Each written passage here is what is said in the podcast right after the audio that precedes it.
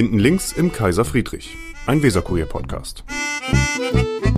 Da sind wir wieder hinten links im Kaiser Friedrich, ähm, Herr Michael Brandt und äh, Silke Hellwig. Äh, wir haben aber einen Gast, weil wir uns alleine nicht unterhalten können, wollen uns den ganzen Tag in der Arbeit unterhalten und deswegen ist das hier langweilig.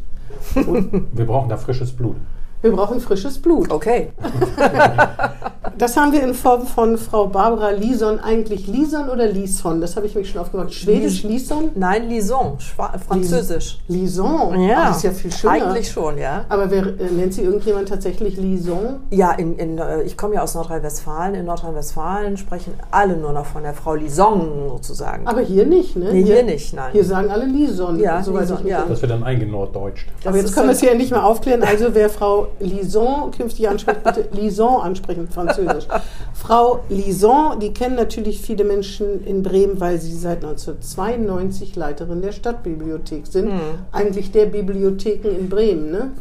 Nein, nur der Stadtbibliothek. Also die anderen Bibliotheken und natürlich nicht die Universitätsbibliothek, die gehören nicht zu meinem Imperium. Die Staatsbibliothek nicht und die Universitätsbibliothek. Nein. Aber als Sie angefangen haben damals, war das nicht noch so, dass die Leiterin der Bibliothek die Leiterin aller Bibliotheken war? Nein. Ah ja, dann habe ich das Es war immer schon verstanden. getrennt. Immer die Universitätsbibliothek, Staats- und Universitätsbibliothek hatte immer eine eigene Das heißt, Leitung. die beiden schon. Ich dachte jetzt Walle und so gehört dazu. Ja, die, die Stadtteilbibliotheken. Genau, die, die gehören das meine ich ja. eigentlich. Ah, ja, Ach so, Sie, ich, Sie, äh, genau, ich verwechsle Stadtbibliothek immer mit Zentralbibliothek. Ah, ja, die Zentral, für mich ist die Stadtbibliothek die Zentralbibliothek. Oh.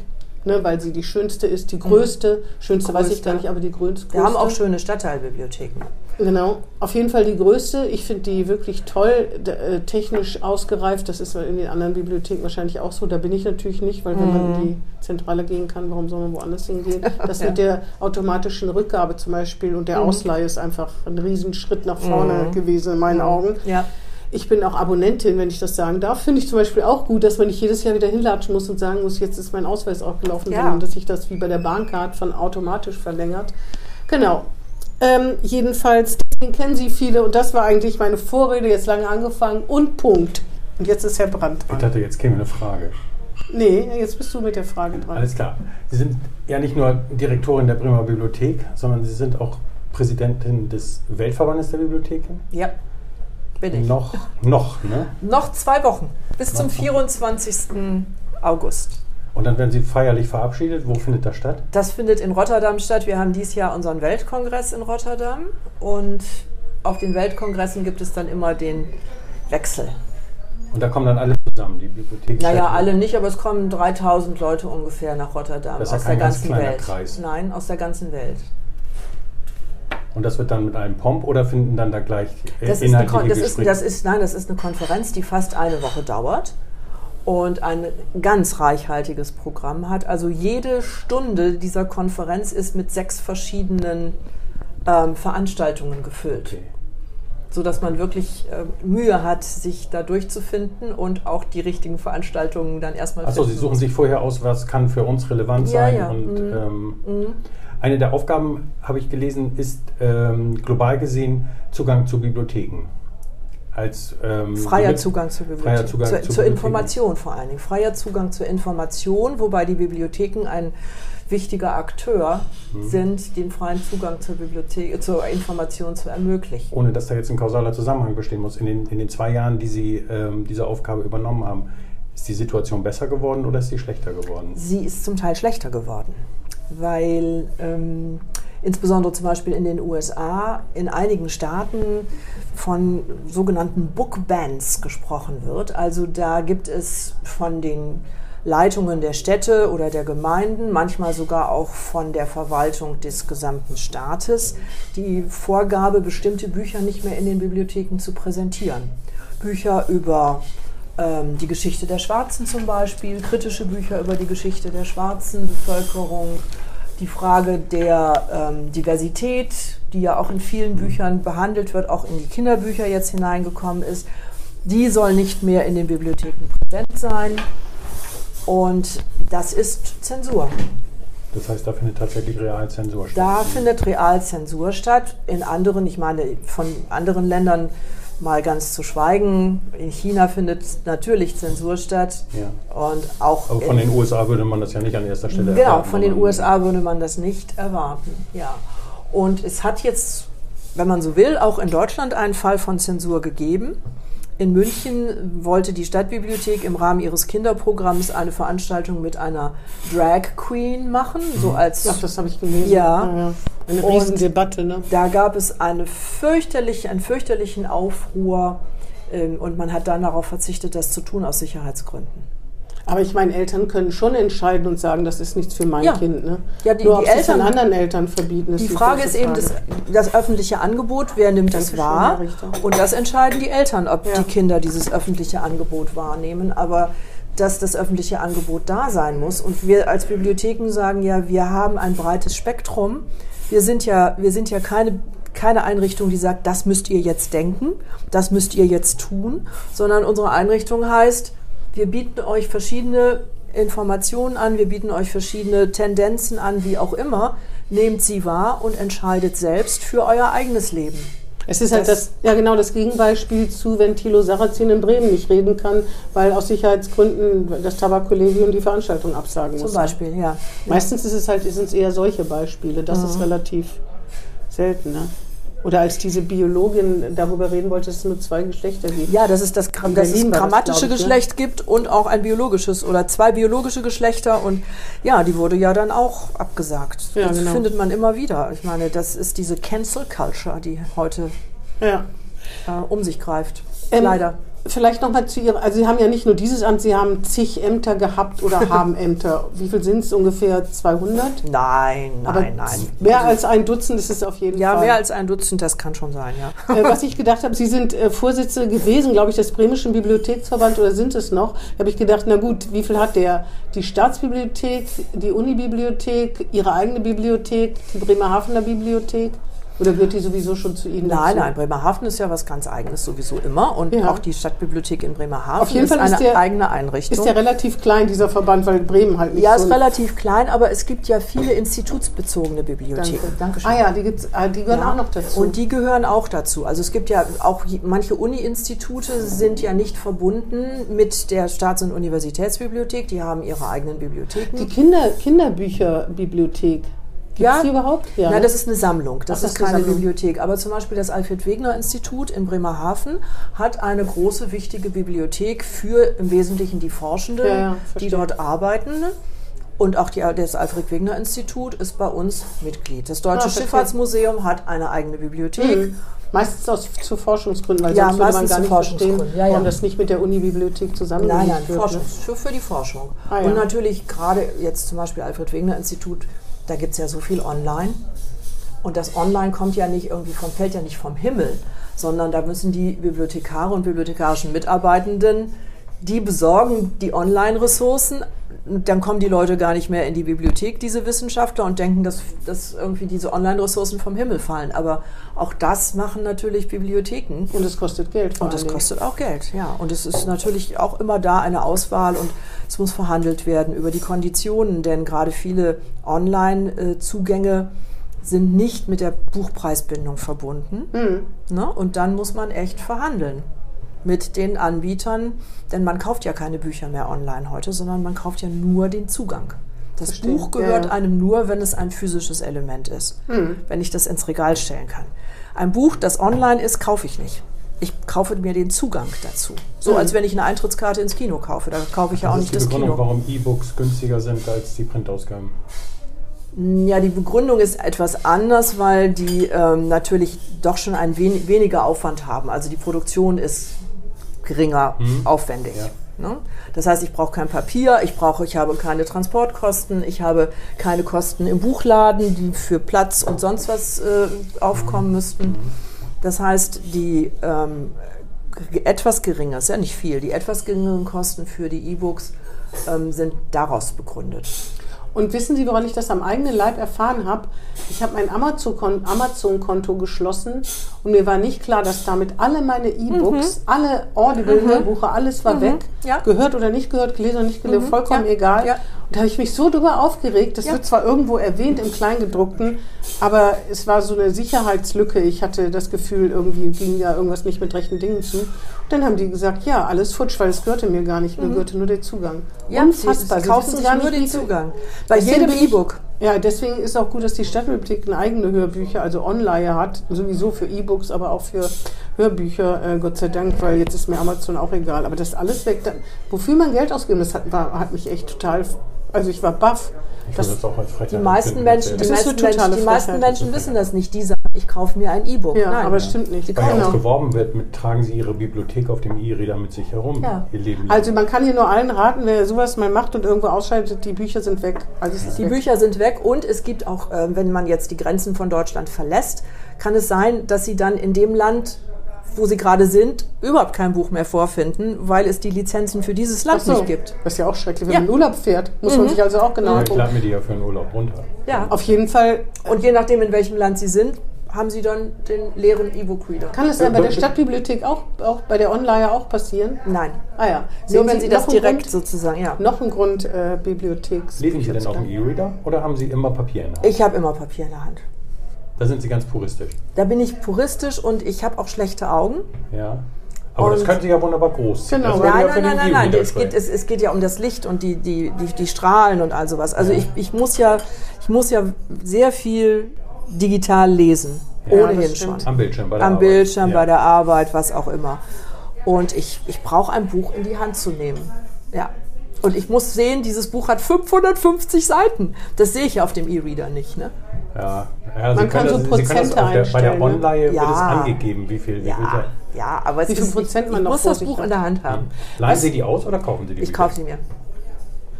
Äh, äh, behalten Sie sie auch, wenn Sie sie gelesen haben? Haben Sie also riesige Bücher? Also ich habe im Moment umziehen? eine riesige Bücherwand, die wird aber äh, irgendwann jetzt in Kürze erstmal ein bisschen entschlackt.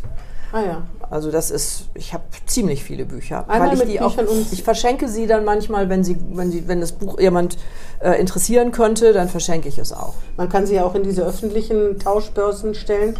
Je neuer die Bücher, desto schneller sind die auch weg. Da stehen mhm. ja immer noch so alte Konsalik und ja, der Medikus ja, rum. Ja. Ich möchte wissen, man müsste mal durchziehen, wie oft der Medikus in diesen öffentlichen Biblio äh, Buch, äh, wie heißen die eigentlich? Buchtelefonzellen, Buchhäuser, Buchtauschdinger. Ja, die stehen auf jeden Fall jede Menge. Ja, gibt es verschiedene. Manche haben auch einen richtige nette Namen, aber. Das stimmt. Mhm. Ähm, Sie sind in Polen geboren und man kann Sie haben äh, ausführlichen Wikipedia-Eintrag, da liest man aber nicht, wie kamen Sie denn von Polen nach äh, Nordrhein-Westfalen, wenn ich es richtig gesehen habe. Naja, ich bin in Polen geboren, das war ein Teil Deutschlands bis zum Zweiten Weltkrieg und nach dem Zweiten Weltkrieg ist es eben polnisches Staatsgebiet geworden. Ach so, Sie sind in, ach verstehe. Jetzt verstehe ich es erst. Ich habe gedacht, Sie wären in Polen geboren und mit Ihren Eltern nach Deutschland gekommen. Nein, ich, ich bin nach dem Zweiten Weltkrieg schon geboren, so alt bin ich ja noch nicht. Eben, deswegen. Aber zu dem Zeitpunkt äh, war die Gegend, wo ich geboren wurde, nicht mehr deutsch. Verstehe. Die Familie meiner Mutter ähm, war deutsch, also die lebten als Deutsche da. Und mein Vater war allerdings ähm, polnischer Jude bzw. litauischer Jude, äh, äh, litauischer Pole. Ja. Ja.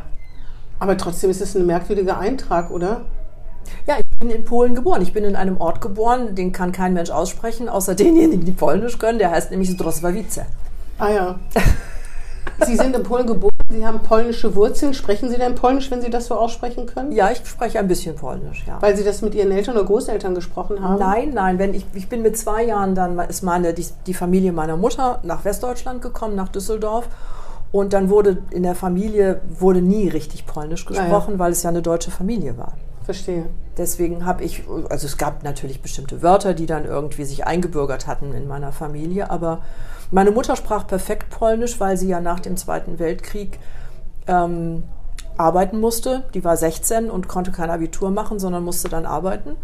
Und da hat sie dann sehr schnell Polnisch gelernt und 58, also im Grunde zwölf Jahre später, sind wir dann nach Westdeutschland gekommen. Das heißt, meine Mutter sprach sehr, sehr, sehr gut Polnisch. Mhm. Ihre beiden äh, Brüder auch. Meine Onkel sprachen sehr, sehr gut Polnisch. Die haben dann auch das erste Geld in Westdeutschland zusätzlich zu ihrem Job verdient, indem sie ähm, KZ, KZ-Gerichtsverhandlungen übersetzt haben. Und zwar okay. die Zeugenaussagen, die dann polnisch waren. Ja, schrecklich wahrscheinlich. Ne? Ja.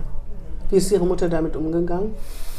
Sehr pragmatisch. Meine Mutter war eine sehr pragmatische ja. Frau und ich weiß noch ganz genau, dass sie das gemacht hat, damit wir unseren ersten Schwarz-Weiß-Fernseher kaufen konnten. Verstehe. Aber ich meine, davon könnte man ja Albträume bekommen oder so, ja, bestimmt, man da alles bestimmt. Ich habe meine Mutter hat auch nicht über über die Judenverfolgung sprechen wollen. Sie hat nur immer als Kind erzählt, dass sie an dem Judenfriedhof der Stadt, in der sie groß geworden ist, Beuthen, heute heißt es Bittom, äh, dass sie da vorbeigegangen ist und dass sie da Juden gesehen hat, die nicht rein durften in diesen Friedhof. Der Friedhof war geschlossen mhm. und die, die standen quasi da vor der Mauer und wollten zu ihren Toten und konnten nicht rein. Das hat mhm. sie beeindruckt. Das war das eins, eine der ganz wenigen Dinge, über die, die, sie, gesprochen, die sie gesprochen hat. Und dass sie von einer polnischen Jüdin, die Auschwitz überlebt hat, Polnisch gelernt hat. Ah ja. mhm. Also das ist schon, ja. das ist schon eine Geschichte. Auch dramatisch mhm. wahrscheinlich, ja. deswegen redet man nicht drüber. Sie haben in Bochum studiert und waren, habe ich gelesen, Lehrerin in, für Russischlehrerin in Düsseldorf. Nicht lange, aber das hört sich irgendwie schon schrecklich an, muss ich sagen. Das darf ich als Bremerin vielleicht sagen. Was hört sich schrecklich an? Düsseldorf oder Russisch? Ich möchte das nicht, aber Russischlehrerin in Düsseldorf. Äh, Nein, ich habe mein Referendar, mein Studienreferendar. Ich habe in Bochum studiert, mein Studium abgeschlossen und dann ähm, bin ich in die Schule gegangen als Referendarin für zwei Jahre. Russisch-Referendarin. Hört sich vielleicht noch schlimmer. Ich weiß ich gar nicht, ob man das sagen kann. Aber dann war schon klar, Lehrer ist nichts für Sie? Oder äh, es hat mir keinen Spaß gemacht und das waren Anfang der 80er Jahre, gab es auch keine freien Stellen für Lehrer. Also die Leute, ja, ja, die in, mit mir zusammen äh, das Studium beendet hatten und äh, auf Lehramt äh, angestrebt, ein Lehramt angestrebt haben, die sind alle in andere Funktionen gegangen. Und äh, das war ja hier in Bremen auch so. Es mhm. gab ja viele, viele Jahre, wo keine Lehrer und Lehrerinnen mehr Bestimmt, eingestellt wurden. Taxi ja. gefahren und sonst irgendwas. Ja, ja, ja, ja, ja, oder haben Projekte gemacht oder, ja. oder was auch immer. Aber es hat Ihnen auch keinen Spaß gemacht, aber Sie haben ja dann Lehramt studiert. Nein, ich habe Sprachen studiert und Ach, Geschichte. Und dann kam es dazu, aber Pädagogik gar nicht? Doch, ich musste, Klein E hieß das bei uns in Bochum, Erziehungswissenschaften. Da musste ich auch ein Examen machen in ja, Erziehungswissenschaften. Verstehe. Sonst darf man jemanden gar nicht auf Kinder loslassen. Nein, nein, nein, aber das waren, im, zu der Zeit waren die Erziehungswissenschaften eigentlich Soziologie. Also man, da ging es jetzt nicht um Didaktik oder Methodik oder sonst nee. irgendwie was, sondern da ging es um größere Fragen. Jedenfalls und dann relativ zügig, wahrscheinlich das jetzt ein bisschen hoppla hopp, sind Sie in Oldenburg Leiterin der Stadtbibliothek. Dann haben Sie, nee genau, dann haben Sie ja noch Bibliothekswesen Das Bibliotheksreferendariat gemacht. Das Referendariat mhm. gemacht, genau. Dann sind Sie nach Oldenburg gekommen. Mhm. Dann wurden Sie da Leiterin der Stadtbibliothek. Ja. Dann wurden Sie Leiterin in Bremen 1992. Richtig. Und in Oldenburg waren Sie fünf Jahre. Ne? In Oldenburg war ich fünf Jahre und das eine Jahr davor war ich auch im Staatsarchiv in Oldenburg tätig. Ah ja, das habe ich mhm. auch, hab ja, ja. nicht gelesen. Da habe ich immer Akten rangeschleppt. Was hatten Sie für eine Verbindung zu Bremen? Oder war das nur der, der nächste logische Schritt, einfach in eine größere, so eine größere, ah ja, das war Ja, es war einfach der, der nächste, also ich, in Oldenburg hatte ich eigentlich alles erreicht, was ich erreichen konnte. Ich habe auch da eine neue Zentralbibliothek eingerichtet, habe das ja, vier, vier Zweigstellensystem modernisiert und habe versucht, moderne Methoden einzuführen und dann war eigentlich nicht mehr viel zu machen. Und dann war das Glück war, dass die damalige Direktorin der Stadtbibliothek Bremen eben in den Ruhestand ging. Hm. Dann habe ich mich da beworben. Das heißt, Sie sind eine Karrierefrau? Ja. Ist ja nichts Schlimmes, ne? Nö. Aber komisch, dass man doch ein bisschen überlegen muss. Naja, also Karrierefrau verbindet man vielleicht nicht unbedingt oder verbindet man vielleicht auch mit höheren Gehaltsstufen oder mit einem Aber enormen muss es ja auch gegeben haben. Ja, aber ich meine, im öffentlichen Dienst haben sie einfach keine höheren Gehaltsstufen in dem Ausmaß, wie normalerweise mit einer Karrierefrau verbunden wird, die dann Geschäftsführerin eines großen Unternehmens ist oder sonst Vorstände. irgendwas. Ja, Vorstände. Das sind ja alles kleine Sprünge. Kleine Sprünge. Also Gehalt, gehaltsmäßig kleine Sprünge, ja. Michael? Ja. Ähm, wir haben vorhin gesprochen über Zugang zu Bibliotheken. Mhm. Das, was hier in Bremen über viele Jahre Thema war, ist ja auch Zugang zu Bibliotheken. Sie haben gerade gesagt, ja, Sie haben in, in Oldenburg die Zentralbibliothek aufgebaut. Mhm. In Bremen war die Zentralbibliothek damals, glaube ich, in der Neustadt noch. Ne? Äh, nein. Nee, Schüsselkorb. Am Schüsselkorb. Am Schüsselkorb, genau. Am Schüsselkorb. In welchem Gebäude denn stimmt am Schüsselkorb? Da, wo jetzt dieser Outdoor-Laden ist. Und dann ist das umgezogen und dann war zeitweise war das war doch äh, das in die Neustadt verlagert worden. Ja, also es gab eine Zweigstelle in der Neustadt. Ja. Und da ist jetzt SOS Kinderdorf drin. Ja. Direkt da hinterm Leibnizplatz. Ja. Und viel Verwaltungsbereich Bereiche waren auch in der Neustadt untergebracht. Okay. Aber mein erstes Büro, das wollte ich ja nicht glauben, mein erstes Büro war in einer Villa an der Schwachhauser Heerstraße. Ach, wie schön. In einer richtig schicken alten Villa. Und da mussten Sie in die, in die Na, in die schöne, das schöne alte Polizeigebäude. Nee, ich bin dann ja zwischendurch, dann haben wir diese Villa aufgegeben. Die hat dann die äh, Kassenärztliche Vereinigung gekauft, weil die direkt nebenan war. Und dann bin ich mit meinem Büro erstmal ins Dachgeschoss in der Neustadt gewesen. Im Dachgeschoss in der Neustadt. Ja. Also bestimmt. 2004 sind wir hier rumgezogen. Also ich würde sagen, sechs, sieben Jahre war ich in der Neustadt im Dachgeschoss. War das in, in, der Rückschau, ist das ein Glücksgriff gewesen, das Polizeihaus? Oder eher schwierig? Also ich habe, als ich mein, äh, meine Stelle antrat, schaute, mich meine Vorgänger, schaute mir meine Vorgängerin tief in die Augen und sagte, ich über, hinterlasse Ihnen ein schweres Erbe. Und damit meinte sie die nicht vorhandene wirkliche Zentralbibliothek. Also auch sie hat schon versucht, eine Zentralbibliothek hier am Brill, am Bahnhofsvorplatz, wo auch immer, eine richtige Zentralbibliothek. Denn dieses Ding da an der, äh, am, am Schüsselkorb, das ist 1966, glaube ich, als Provisorium eingerichtet worden. Und wie das manchmal so ist, wird ein Provisorium dann mhm. zum, zur Ewigkeit. Aber Und die Lage war top. Ja, also es muss halt in, mitten in der Stadt sein. Es muss mitten ne? in der Stadt sein. Aber es waren fünf oder sechs Etagen und jede Etage hatte 200 Quadratmeter. Und ich wollte es ja nicht glauben, da standen die Bücher nicht nur in den Regalen, sondern die lagen in Waschkörben unterhalb der Regale. Ja, das ist schwierig, wenn man Auskunft geben will. Ja, und, und auch die Leute konnten nichts finden. Und dann kam ja das, dann kam ja das Thema IT, EDV auf. Wo ist der Platz, dass wir den Leuten Computer bieten? Mhm. Gab es ja gar nicht. Da haben wir alles möglichst freigeräumt und umgeräumt und ein paar sogar ein paar Personalräume für die Öffentlichkeit freigegeben mhm. und also das war, dann hatten wir eine Computerbibliothek. Das waren, glaube ich, vier, vier Computer, ne? Und ist, die Zent ist das Polizeigebäude gut oder ideal? Nein. Warum nicht?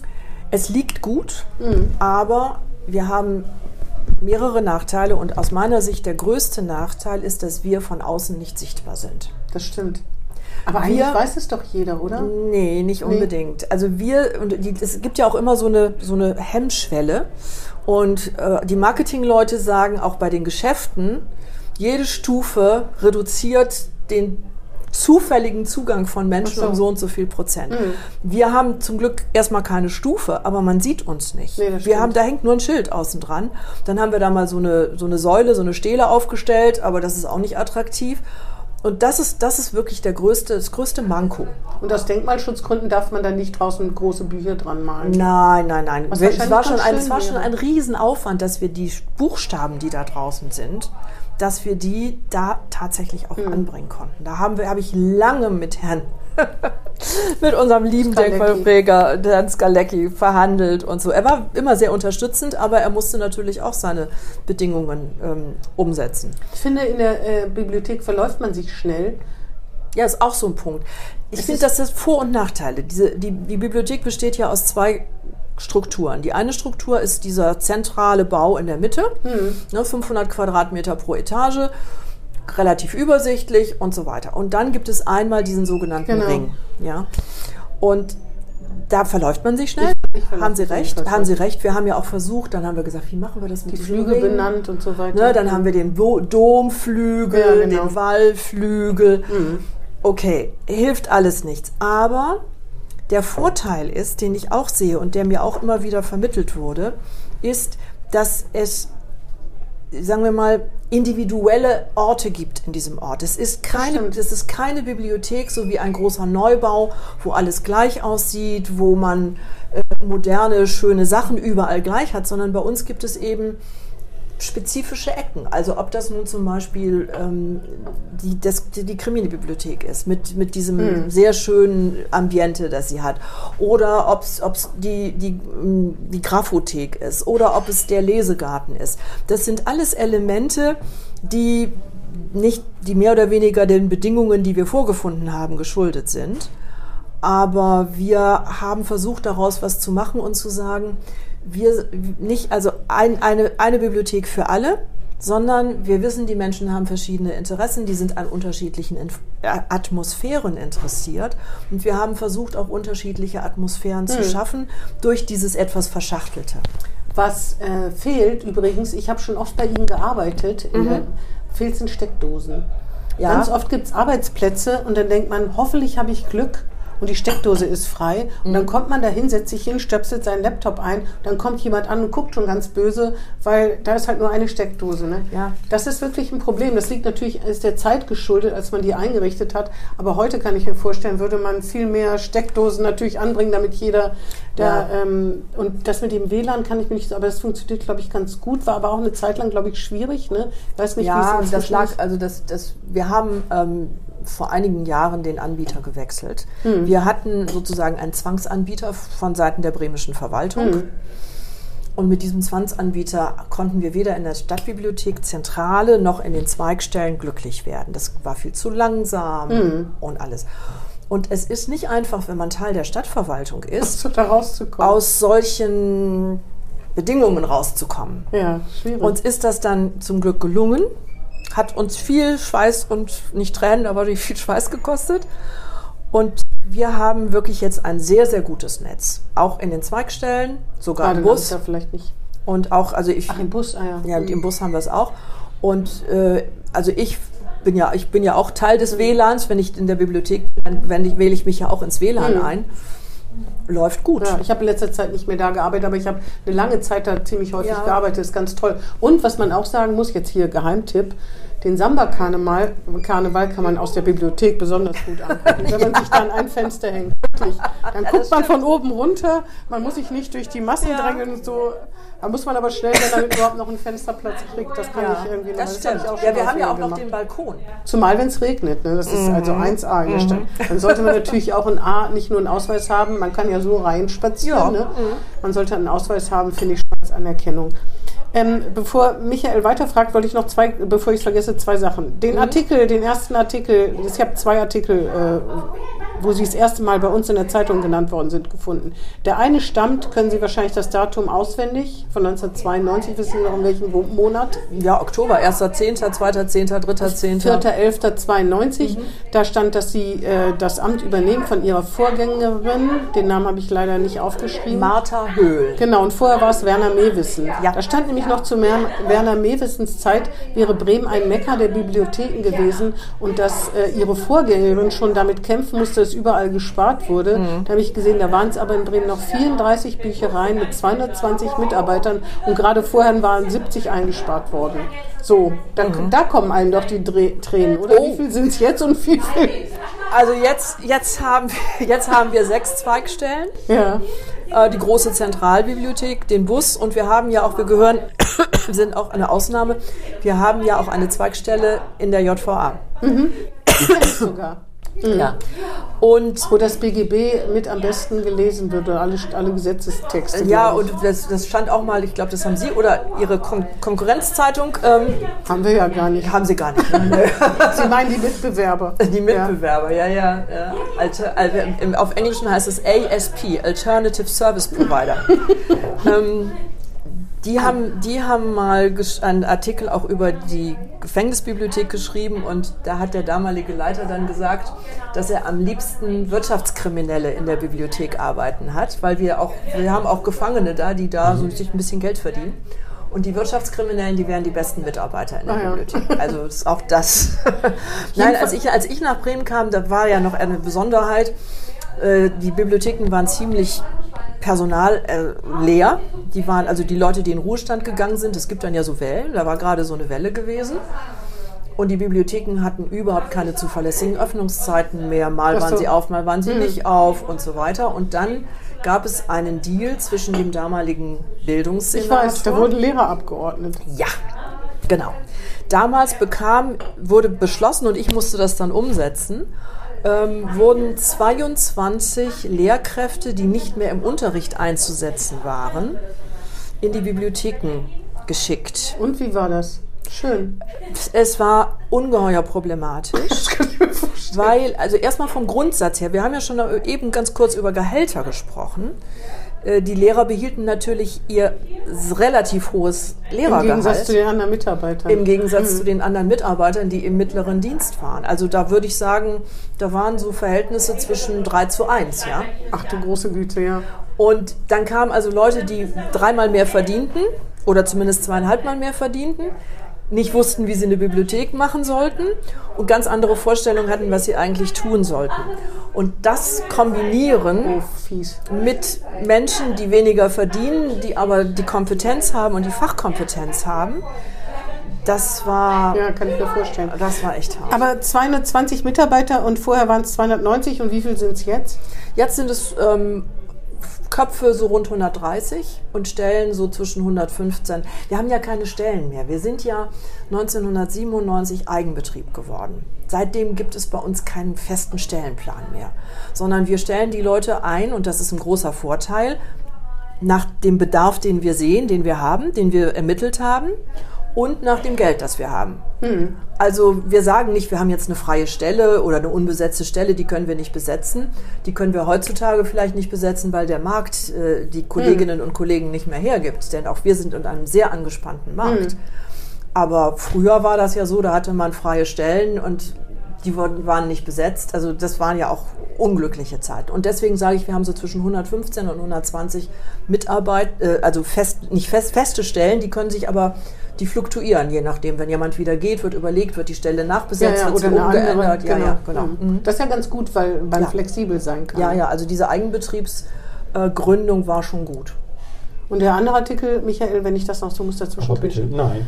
Der war vom 31. März 1988. Worum kann es da gegangen sein? 31. März 1988 im Weserkurier. Mhm. 31. Ortsmarke Oldenburg-Land. Ja. Ortsmarke Oldenburg-Land. Ich, ich habe ja in Hude gewohnt. Genau, das stand da auch drin. Ja. SPD-Frauen. Ah, ja. Da genau. wusste ich nämlich, ich hätte mich sonst gar nicht getraut zu fragen, ob Sie auch ein SPD-Parteibuch haben, was man in Bremen ja bei Spitzenpositionen immer gerne fragt. Aber Sie hatten zumindest ich eins. Ich hatte eins, aber ich wurde bei dem Vorstellungsgespräch nicht nach meinem SPD-Parteibuch gefragt. Das sagen Sie alle. Nee, wirklich. Und danach, danach kam dann ein SPD-Abgeordneter, als ich schon im, im, im, im Amt war, kam dann auf mich zu und sagte, das ist ja schön, dass du auch Genossin bist. Woher wusste der das denn? Keine Ahnung. Zugang zu, zu irgendwelchen Daten. Auf jeden Fall äh, SPD-Frauen, da waren sie im Arbeitskreis sozialdemokratischer Frauen nämlich wieder zur Beisitzerin oder zur Beisitzerin gewählt worden. Stellen Sie sich mal vor. Ja, toll, was ist, habe ich schon total vergessen, aber jetzt weiß ich es wieder. Sind Sie noch in der SPD? Ich bin noch in der SPD. Noch? Ich bin auch noch in der katholischen Kirche.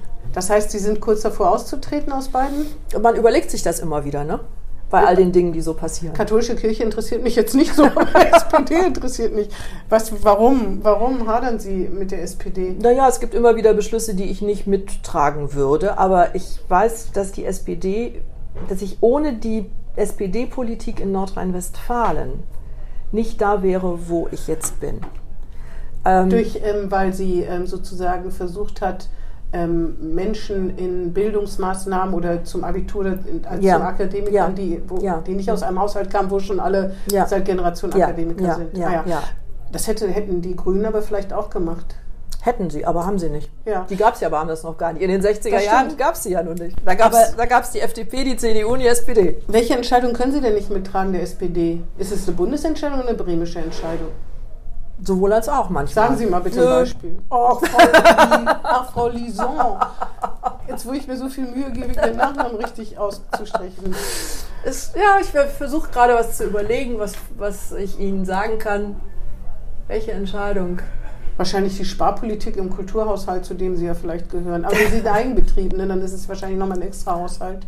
Nee, das, Sie, das, kommt schon aus dem ja. bremischen Haushalt, ne? das Geld für den Eigenbetrieb. Oder sind Sie zufrieden mit dem Geld, was Sie kriegen? Nein, ist man ja nie. Okay. Ist man das ja ist nie. aber nicht die SPD alleine. 11 Millionen pro Jahr, ne? Ja.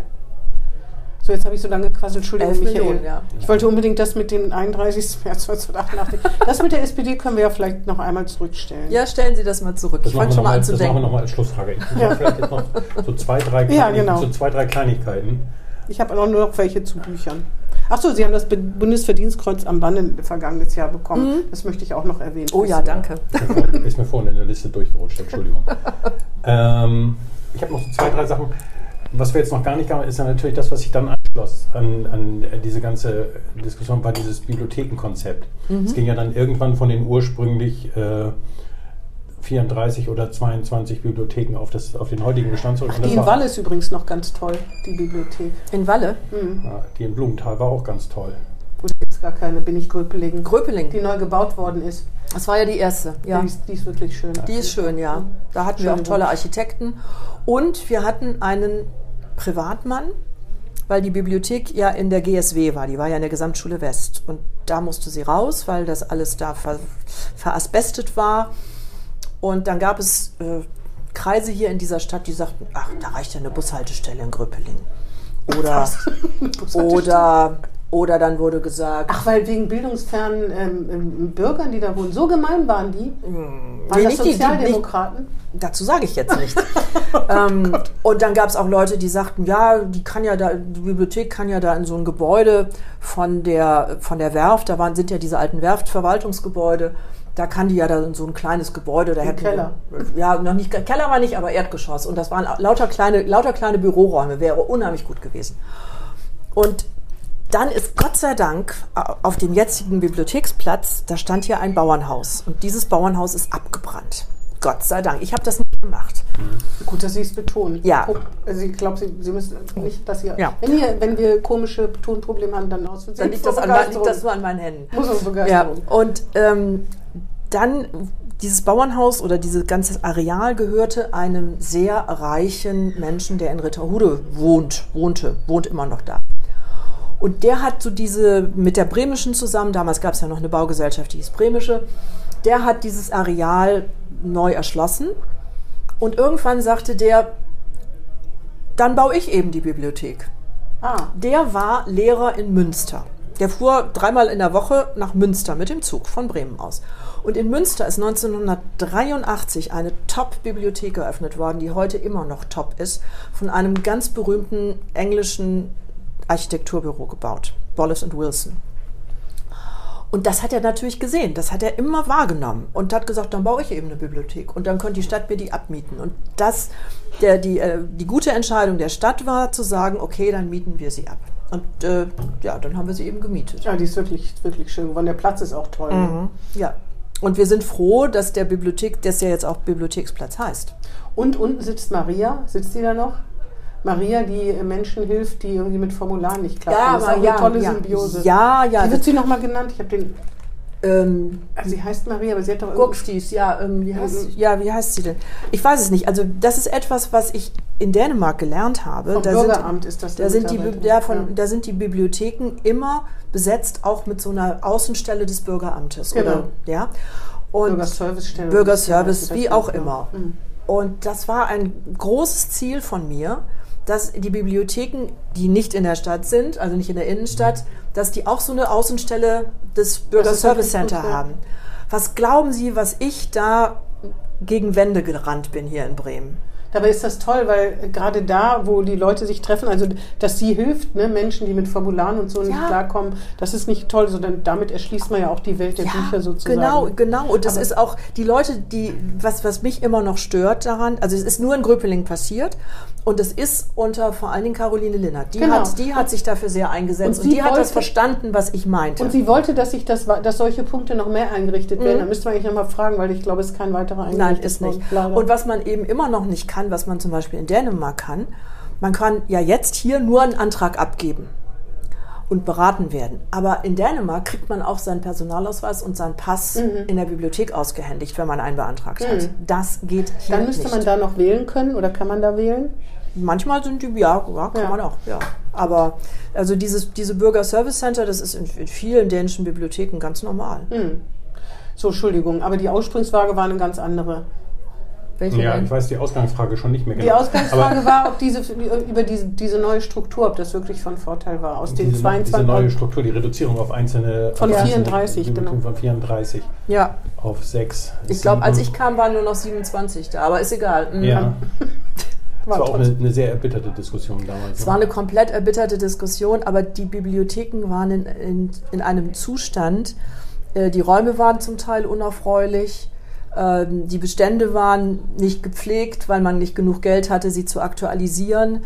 Kaum Personal da, weil die ja schon zum Teil alle in Ruhestand waren. Und ich kann da nur so als Beispiel sagen, wir hatten eine Bibliothek in der Julius in, in der in der Fahr, mhm. in dem Gymnasium in der Fahr gegenüber von der Berliner Freiheit.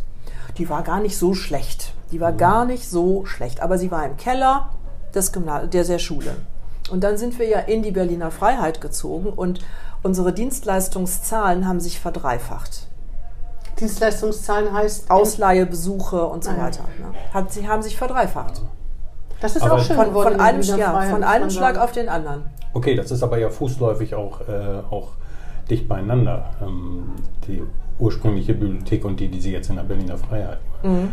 Zum Beispiel in dem Fall, den ich kenne. Ähm, in Bremen Nord? In Bremen-Nord. In Blumenthal, oder? Ist ja mit der Schließung von Blumenthal, konnte man ja dann an den Zahlen haben, dass man eben doch einen erkennbaren Teil verloren hat. Ja, natürlich, ja, ja. ja. Also, Blumenthal soll ja rückgängig gemacht werden. Ist das vernünftig? Ja, fände ich schon. Ähm, es ist ja schon, es steht ja schon in der letzten Koalitionsvereinbarung. Ja, ja, das ist glaube ich schon fünf Jahre her, dass Carsten Sieling und Carmen Emichholz das versprochen haben. Schon länger, ja. Ja, mhm. schon länger. Mhm. Ah, da haben wir so ein SPD-Beispiel. Mhm. Okay. Warum klappt das nicht? Warum, warum kommt das nicht voran? Man hört gar nichts. Es gibt eine Absichtserklärung der Staatsrätin und des Bürgermeisters und dann hört man gar nichts. Und Bremen will City of Literature, ich und muss mal aufpassen, das auszusprechen, Literature ja. werden, dann müsste man sowas ja auch vorzeigen. Ja, es Wir gibt bauen ja, mehr Bibliotheken. Es, es, gibt, es gibt ja die, die Überlegung, ähm, zwei neue Standorte, also Blumenthal ja. und dann natürlich auch Obervieland in der Gegend da, wo ja, wir okay. ja auch mal eine Bibliothek in dem, ähm, in dem Zentrum in Obervieland, also in dem, äh, in dem äh, Bürgerzentrum haben, hatten in, mhm. in, in, ne, neben der Schule. Auch völlig abartig, ja. Im, mhm. im Dachgeschoss keine, kein Licht, außer so drei oder vier äh, Dachfenster. Ach so, Dachfenster. Ja, mhm. also wie ein Dachboden quasi. Ja, ja, mhm. und das, das geht auch nicht. Ja, das ist eine Frage der Prioritäten. Äh, City of Literature, ich denke ja immer, hä, Bremen und City of Literature. Also es gibt wenig, was mir ferner wäre als City of Literature. Aber Sie sind ja die Botschafterin der City of Literature, der Bremer Bewerbung. Achso, ja, dann ne? frage ich ja die was? falsche. Ja. Wer hat das denn gesagt? Das steht auf irgendeiner Homepage. Ich kann den, kann den Quellennachweis kann ich, ja. kann ich nachreichen. Ich würde an Weimar denken oder an äh, Berlin oder an Lübeck oder so, aber Bremen und City of Literature. Heidelberg ist die einzige deutsche City of Literature. Ja, ja, aber mhm. ich meine Bremen, wir denken da an Literatur. Naja, es gibt ja schon eine. Ein bisschen Gras gibt es. Ja, den Gras gab's. würde ich nicht. Ein bisschen Gras gab's. gab's. gab's. Also wir haben ja, wir haben in Bremen schon was zu bieten, so ist das nicht. Also es gibt viele Autoren, nicht gerade weltberühmte, das muss man ja auch sagen, das außer wenn man, gemeint, wenn man Jürgen Alberts nimmt. Das gibt es aber in jeder größeren Stadt eigentlich. Ja, und die Strukturen sind, Förderstrukturen sind relativ gut. Das äh, virtuelle Literaturhaus zum Beispiel ist auch ein Ding. Dann natürlich der Bremer Literaturpreis, einer der wichtigsten deutschsprachigen Literaturpreise. Das soll reichen. Aber jetzt als normaler Mensch, ne, mhm. wenn man sagt, welche Stadt in Deutschland bringst du mit Literatur in Verbindung, würde doch keinen in Bremen nennen, oder? Ja, ja, Weimar. Soll ich ja. Ja, aber Weimar ist keine Literaturstadt. Weimar ist eine Stadt, also wenn Sie sich die Stadtbibliothek angucken, die ist nett und niedlich. Und ansonsten gibt es da die Anna-Amalia-Bibliothek. Aber das ist ein Forschungszentrum. Punkt. Und natürlich der alte Bau, jetzt wieder nett hergerichtet, im Wesentlichen ist eine Touristenattraktion. Das heißt, es kommt gar nicht darauf an, dass irgendwelche Bürger was damit anfangen können, sondern es sind dann schon Leute, die sich in diesen Kreisen bewegen. Mhm. Aber das ist doch, weiß ich auch nicht. Ich würde mich um was anderes bemühen. Was denn zum Beispiel? Ja, schwierig. Ich City, City of Gastronomie. Ich glaube, in der, in der Presseerklärung ist, da, ist die Rede davon geworden, dass die City of Literature der Netzwerkbildung dient, mhm. unter den Städten, äh, den, der Städte untereinander, der Literaturstädte untereinander und dass es verschiedene Kategorien gibt, unter anderem Gastronomie. Ist jetzt nicht von mir ausgedacht gewesen. Gastronomie, Literatur, Kochbücher? Nein, Statt City, der Kochbücher. City, City of das Gastronomie, auch die, die Cities of Gastronomie sollen sich untereinander vernetzen. Ich ja, ja, das ist, das ist dieses Konzept dieser Cities of. Ähm, ich kenne zum Beispiel sehr, sehr gut meine Kollegen in Mailand und in Prag. Das sind beides City of Literature Städte. Mhm. Und die werden nicht einmal nur ausgezeichnet, das ist das Konzept bei den City of Literature, ähm, sondern man muss quasi weiter sich als City of Literature immer bewähren. wieder bewähren. Ja, das verstehe ich. Aber ich als Bürgerin würde sagen, wenn das kein staatliches Geld kostet, meinetwegen kann Bremen City of Literature werden. Wenn es Steuergeld kostet, würde ich sagen, davon habe ich ja nichts. Naja, es kostet natürlich Steuergeld, weil es in der Bewerbung in der, in der, Bewerbung ist ja auch ähm, das Stadtmusikantenhaus ein das wesentliches, ein wesentliches mhm. Element. Ne? Und dann ist eben, Märchen sind auch Literatur. Ja, wenn sich das trägt, weil viele Touristen dahin strömen und sich das angucken. Muss man sehen, ja. Das ja, das sehen. ist die Frage. Mhm. Ja. Mhm. Gut. Dann haben wir das auch abgehandelt. So, Sie sind auch in der Jury des äh, Deutschen Das politische Buch oder waren ja, in der Jury? Immer noch. Welches ist denn das politische Buch? Das politische Buch. Aktuell, was ich lesen sollte. Und was lesen Sie gerade? Das würde mich noch interessieren. Ach, ja. Also das politische Buch werden wir jetzt im November wieder äh, in zwei Schritten, November und Januar, entscheiden. Sie müssen wahrscheinlich schon lesen, ne? Nein, ich lese noch nicht. Ah, ja. ich, ich lese insofern, dass ich Vorschläge machen kann. Also als Jurymitglied kann ich Vorschläge machen. Haben Sie einen gemacht oder dürfen Sie das gar nicht sagen? Ich habe einen gemacht, aber ich darf das noch nicht sagen. Ach, schade. Ja. Äh, welches Thema, darf man das sagen? Ähm, Integration. Okay. Ähm, welches politische Buch empfehlen Sie uns beiden, was wir unbedingt lesen sollten? Gibt es da oh, was? Ja, es gibt so viele. Es ja. gibt so viele. Gute Frage. Was ist denn in erster Linie der, das Kriterium dafür, für ein gutes politisches Buch? Die, die, die gute Vermittlung eines Themas oder der Inhalt? Was genau, ist, populärwissenschaftlich? Äh, es, es, ist kein wissenschaftliches Buch. Also das, ja. äh, äh, das, die, die, das politische Buch wird ja verliehen von der Friedrich-Ebert-Stiftung. Und die Friedrich-Ebert-Stiftung hat ein Interesse, dass politische Themen und der politische Diskurs, um das jetzt mal so zu formulieren. Populär wenigstens? Ja, populär ah, ja. sind und in der Bevölkerung eine breite Interessenslage vorfinden. Das heißt, dass jeder das lesen kann, ohne sich zu dolle anzustrengen genau. und zu viel Vorwissen zu genau. haben. Genau. Und also wenn zum Beispiel, was, was wir nie auszeichnen, das sind diese sogenannten Sammelbände, wo 20 Wissenschaftler so, ein, einzelne Aufsätze zusammenbinden und dann ein Buch daraus machen. Ich überlege gerade, welches politische Buch ich gelesen hätte, was meiner Meinung nach preiswürdig ist, aber ich lese auch viel mehr Belletristik. Wobei wir, wir haben, also das politische Buch ist kein genrebezogenes Buch. Das kann ein Kinderbuch so. sein. Kann auch ein Roman sein. Kann ein Roman sein. Kann ein Comic sein. Wir haben sogar schon mal einen Comic ausgezeichnet. Mhm. Also ähm, Maus war das der mhm, Comic? Ja. Ach tatsächlich. Also, ja, also das heißt, die, die, die, die, die, das Genre ist unerheblich, sondern ah. es kommt auf die Aussage an. Natürlich ist es oft so, dass man sagt, wie ist gerade, welche politischen Themen liegen gerade auf dem Tisch oder in der Luft oder wo mhm. auch immer oder unterm Tisch. Und dann wird das auch natürlich immer berücksichtigt. Wir haben immer so 200 Einsendungen. Ne? Alle Achtung. Mhm. Weil das öffentlich ausgeschrieben wird und die Verlage senden ein. Es gibt auch Leute, die im Selbstverlag was veröffentlicht haben, die senden auch was ein. Und die Jurymitglieder können auch was einsenden. Hm. Ja. Da müssen Sie allerdings schon ganz schön viel lesen, auch wenn Sie natürlich nicht jede Seite lesen können. Ja, und es ist, das ist eben wichtig, dass es kein historisches Buch ist. Ähm, wir haben im letzten Jahr haben wir von Gerd Mack, also einem holländischen Autor, ein Buch ausgezeichnet, ähm, seine, sozusagen die Geschichte seiner, seiner Familie. Mhm die aber immer natürlich gespiegelt war an der Geschichte der Niederlande und damit auch in gewisser Weise der europäischen Geschichte. Mhm. So, das, das sind so Sachen, die, die man, man, es gibt kein, ja, wie soll ich sagen, es gibt keine Kriterien, die sagen, hake ich ab, hake ich ab, hake ich ab. Aber das ist ja ganz gut, ne? Ja, ja, wir sind da sehr flexibel. Ja. Ähm, was lesen Sie denn gerade? Sind Sie auch jemand, der mehrere Bücher gleichzeitig liest? Mhm. Ah. Mhm. Wie viele denn so ungefähr? Na, so zwei bis drei. Ah ja, dann blickt man nämlich irgendwann nicht mehr durch. Ne? es kommt Oder haben Sie an. ein politisches Buch, ein Sachbuch, ein, äh, ein Belletristik und ein Comic oder so? Oder? Äh, ich lese ich les gerade ein Buch über äh, die ukrainische Geschichte nochmal. Als Slawistin mhm. ähm, ist mir das ja nicht fremd, aber ich wollte das nochmal alles so ein bisschen äh, nachgelesen haben. Und dann lese ich Stefan Zweig. Ah ja. Aber nicht die Schachnovelle wahrscheinlich. Nein, nein, nein. Ähm, aus meiner Zeit oder ich kann mir keine Buchtitel merken. So. Das ist, man, ist nicht ein Problem. Aber es ist, es, ist die, es ist im Grunde eine Autobiografie von Stefan Zweig, die beginnt 1890 und geht bis 44, bis er sich umgebracht hat. Mhm. Und Ihr Lieblingsautor oder Autorin, haben Sie sowas? Wahrscheinlich auch mehrere, aber. Mehrere, ja. Ja, ich bin ein großer Fan auch immer schon gewesen von Bulgakov.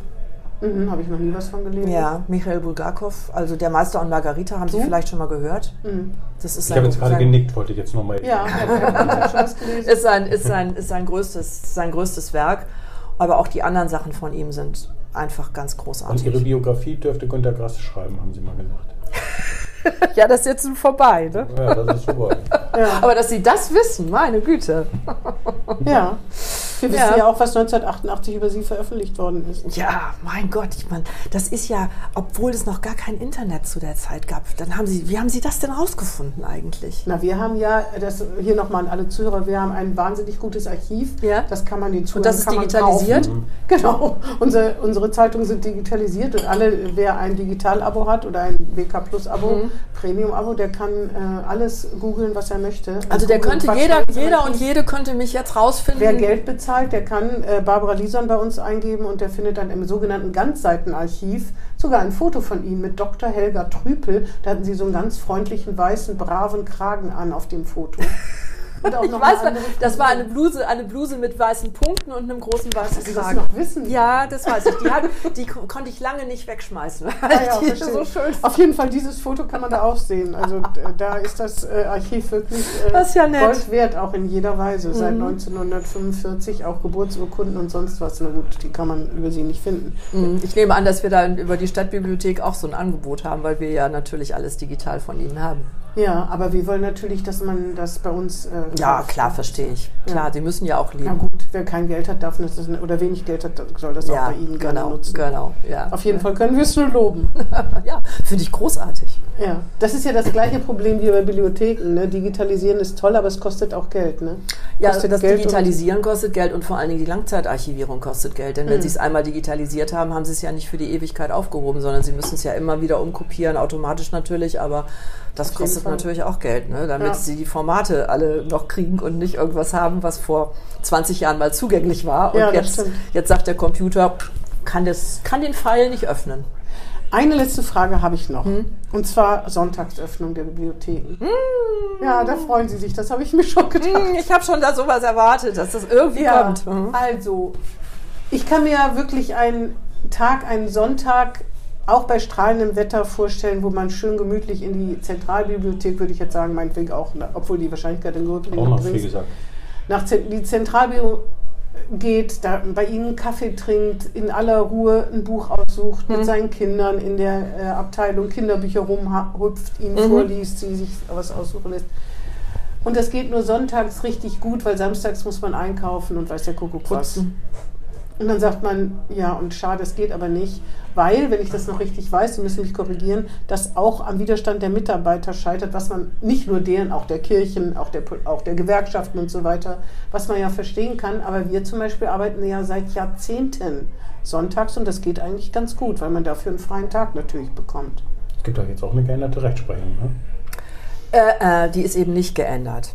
Sie dürfen am Sonntag arbeiten oder müssen am Sonntag arbeiten, aber Sie müssen am Sonntag arbeiten und dürfen es auch, weil das Bundesarbeitszeitgesetz eine Ausnahmeliste hat. Und da stehen Sie mit Ihren Berufen und Museen und Schwimmbäder und Eisenbahnen und sonst was, Krankenhäuser, die stehen da alle drin in dieser ganz langen Ausnahmeliste. Aber Bibliotheken könnte man ja vielleicht noch aufnehmen. Die Bibliothek, es stehen, stehen Bibliotheken drin, wissenschaftliche Bibliotheken mit Präsenzbestand. also die Unibibliothek. Die Unibibliothek könnte vom, von der Bundesgesetzgeberlage her am Sonntag aufmachen. Wir nicht. aber Sie möchten doch gerne. Ja, ich möchte. Sie möchten oder die Mitarbeiter möchten? Ähm, ich würde sagen, ich an, würde sagen, sind die ja. Mitarbeiter sind g- gespalten. Ja. So würde ich das sagen. Wir haben ja mal, das war 2012, muss man sich mal überlegen. Da haben wir, habe ich die Bürgerschaft so weit bekommen, dass sie mir eine Ausnahmegenehmigung gibt und wir haben ja, sechs, getestet, sechs Sonntage geöffnet im Und Winter. das war ein Erfolg. Es war ein Riesenerfolg. Die Leute kamen immer mehr. Wir haben die Leute befragt, warum sind sie hier, ausgerechnet am Sonntag. Wir haben sie befragt, ähm, wie alt sie sind und so weiter. Und wir haben festgestellt, dass äh, männliche Besucher einer bestimmten Altersgruppe am Sonntag doppelt so stark vertreten sind Ja. wie in der normalen Woche. Wir haben 25 Prozent der Leute, die wir befragt haben, warum sie hier sind. Die haben gesagt, dann bin ich sonntags nicht alleine. Ah ja, ist auch traurig, ne? Ja. Aber ist trotzdem gut. Ja, Aber Oder sowas gut, auch bieten ein kann. Argument. Ja. Ja. Ähm, und solche, solche Argumente kamen. Oder ich habe eben, wir haben als Familie nur am Sonntag Genau, Zeit. ja gesagt. ja, wie Sie es gerade gesagt Oder haben. sind Fußballspiele oder so. Es gibt ja ganz viele Sachen. was, warum was man- auch immer. Ne? Und die Kindergeburtstage finden in der Regel auch Ja. am Samstag statt und nicht am Sonntag. So, und wir haben bei diesem Test haben wir ungefähr 20 Beschäftigte gehabt, die mitgemacht haben. Wir haben auch die Besetzungszahl ge- m, runtergefahren. Wir waren nur noch sechs oder sieben Leute anstatt zwölf pro Mhm. Öffnungsstunde. Und von den 20 Leuten, die gearbeitet haben an den Sonntagen, haben 19 gesagt, sie würden es wieder machen. Ah ja. Weil die Atmosphäre anders ist, die haben eine andere Arbeitserfahrung an, so, am Sonntag gehabt. Die Leute sind entspannter, also die Besucher, Mhm. Ja, ja, die Besucher sind entspannter, was natürlich auch dazu beiträgt, dass die Menschen, die die Besuche bearbeiten, ähm, Entspannter sind. Äh, und man kriegt nicht viel, aber man kriegt natürlich auch eine Aufstockung für die Kompensation an Zeit. Also man, man kriegt mehr Zeit zurück, als man Zeit Ah, ja. reingibt.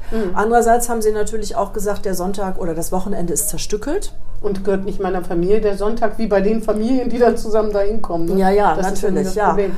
Aber kann man denn nicht, wenn man das sechsmal machen konnte, könnte man das denn nicht wenigstens gelegentlich mal machen? Nein. Ach so. Ich habe das mal versucht, als es diese verkaufsoffenen Ja, Sonntage genau. hier in Daran der Stadt gab.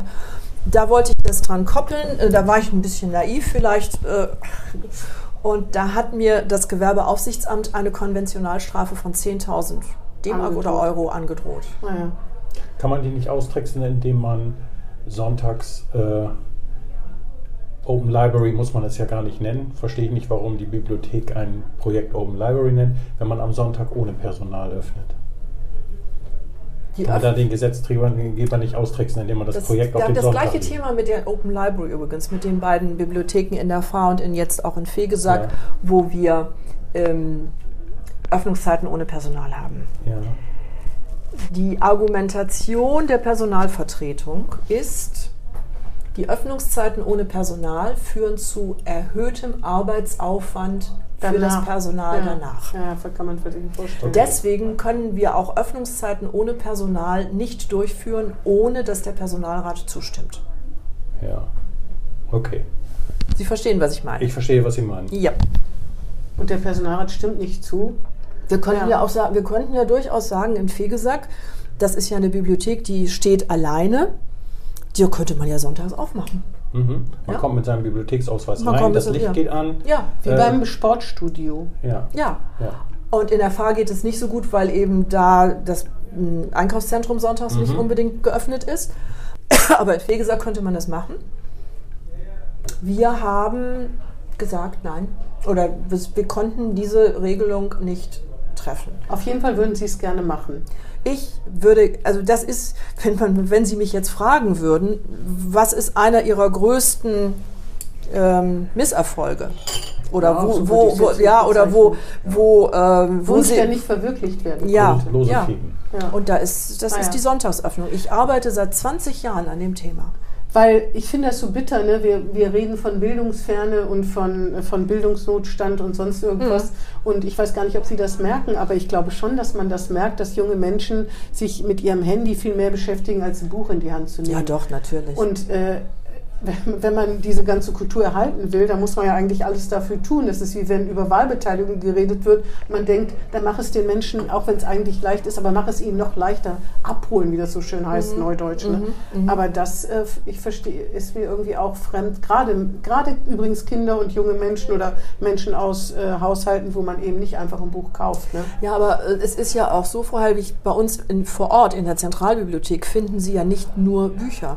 Sie finden eine gewisse Atmosphäre, Sie finden Anregungen verschiedenster Art, Sie Man finden Filme, digitale, genau. digitale Dinge, die Sie normalerweise nicht so ohne weiteres haben. Also wenn wir jetzt von unserer Tech-Screen-Wand und so weiter Ja. sprechen oder ähm, das ist jetzt alles durch die Pandemie so ein bisschen zurückgefahren worden oder die ganze Virtual Reality-Ecke.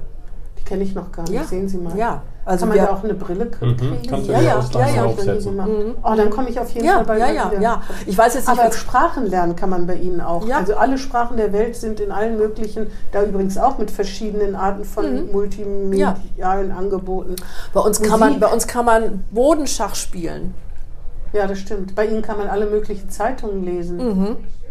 Ihnen, ja, man, genau, Bodenschacht, darüber habe ich mal berichtet, über die Boden, über den Ja, das, da, ich war jetzt vor kurzem, weil wir jetzt den Kongress ja in Rotterdam haben, war ich gerade wieder in Rotterdam. Und die Stadtbibliothek Rotterdam hat immer noch ihr Bodenschacht. Das habe ich nämlich geklaut aus Rotterdam. Ah, ja. Da war ich irgendwann mal in Rotterdam in den frühen 90er Jahren und habe das gesehen. Und da sah ich ältere Herren spielen. Und da habe ich gesagt, das sind genau die Leute, die ich ja. in die Bibliothek haben will. Und habe also gesagt, wenn ich mal eine neue Zentralbibliothek habe, unbedingt einen Bodenschacht. Ja, das wird auch viel frequentiert. Wie gesagt, ja. ich habe eine Reportage darüber geschrieben äh, und da mal zugeguckt. Und Leute, die sich überhaupt nicht kennen, kommen halt da ins Gespräch und so. In verschiedenen Sprachen, mit Hand und Fuß. Aber das ist auch toll, ne, dass die Sprache des Schach quasi die Regeln kennen, solche Leute zusammenbringt, ohne dass sie sich sonst irgendwie verständigen. Richtig, können. ja, genau, genau. Und genau das gerne so. sonntags. Ne? Mhm das gerne sonntags. Also ich bin nach wie vor der Meinung, das muss sein. Ausländische Kollegen verstehen die Welt nicht, wenn ich erzähle, wir haben am Sonntag die Bibliotheken zu. Ja. Das ist leider so. Gut. Wir denken jedes Mal, ne? Das ist ein Gespräch wahrscheinlich so eine halbe Stunde, egal bei wem. dann und dann ist das immer so interessant. Ja. Aber aus guten Gründen. Wir aus können nur hoffen, dass Sie haben ja auch gute Fragen. dass unsere Zuhörerinnen und Zuhörer das genauso sehen. Alles klar. Dann Vielen Dank, dass Sie sich die Zeit genommen haben. Ja, ich danke Ihnen für das Interesse und die schönen Fragen. Äh, wie lange bleiben Sie noch in der SPD und in der katholischen Kirche? Ja, die Frage, ja, die Frage kam dann noch. Na, Sie haben schon ein bisschen Andeutung haben Sie gemacht. Also, wenn Sie mir sagen, wann ich sterbe, dann kann ich Ihnen die Frage Ach, beantworten. Sie doch noch so lange. Weil Sie ihm sagten, noch. Ja gut, man hadert mit so vielen. Ne? man hadert mit so vielen. Man, man, man, andere Leute hadern und sagen, ich trete jetzt aus dem Kleingartenverein aus, weil meine Nachbarn mich nerven. ja, das stimmt. Oder ziehen weg, weil die Nachbarn ja, nerven. Ja, ja, so. ja, ja, ja, ja. dann herzlichen Dank auch an die Zuhörerinnen und Zuhörer und bis zum nächsten Mal. Bis zum nächsten Mal. Danke, danke Ihnen. Tschüss. Tschüss. Das war Hinten links im Kaiser Friedrich, ein Weserkurier-Podcast.